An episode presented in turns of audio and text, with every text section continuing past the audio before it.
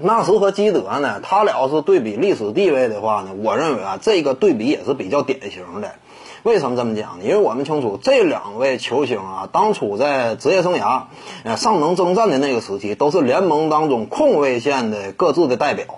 基德呢是以全面性著称，当时呢在威少之前，可以说基德呢也是联盟组织后卫这一领域当中的三双的领头羊。基德呢非常全面的一位球员啊，进攻端这块呢是一个多面手。当然，他在巅峰期那会儿呢，远射这块稍微并不是那么靠谱。后来呢，随着职业生涯渐入尾声，才在投篮领域当中呢愈发精进。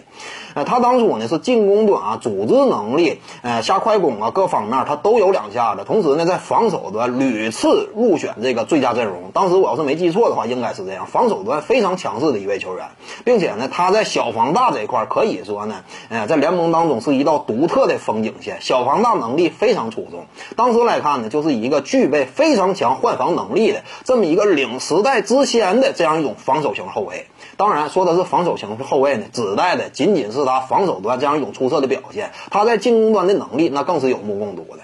这是基德。而至于说纳什呢，他可以说在一定程度之上啊，他在德安东尼的体系之下，掀开了联盟当中小球的风潮。因为我们清楚啊，当时那支太阳队呢，可以说通过一套跑轰体系、七秒进攻席卷整个联盟。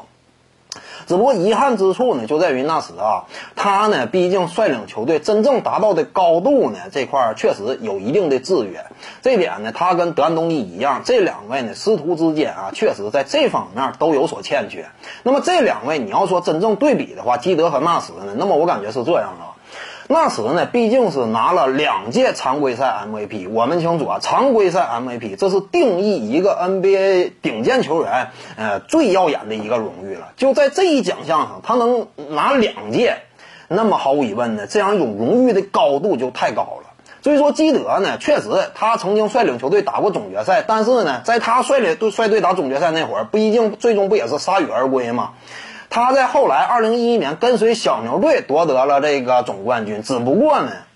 那会儿夺得总冠军的基德呀，你已已经很难说他是球队当中的一个什么真正的核心了，因为当时的基德都多大岁数？我要没记错，三十七八了，那在赛场之上就是一个纯粹的老将了，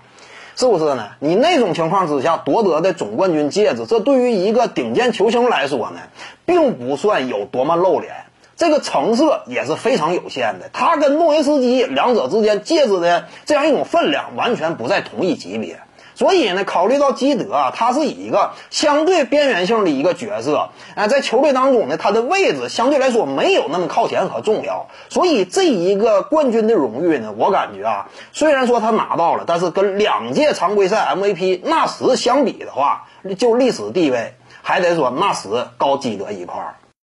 各位观众要是有兴趣呢，可以搜索徐静宇微信公众号，咱们一块儿聊体育。中南体育独到见解就是语说体育，欢迎各位光临指导。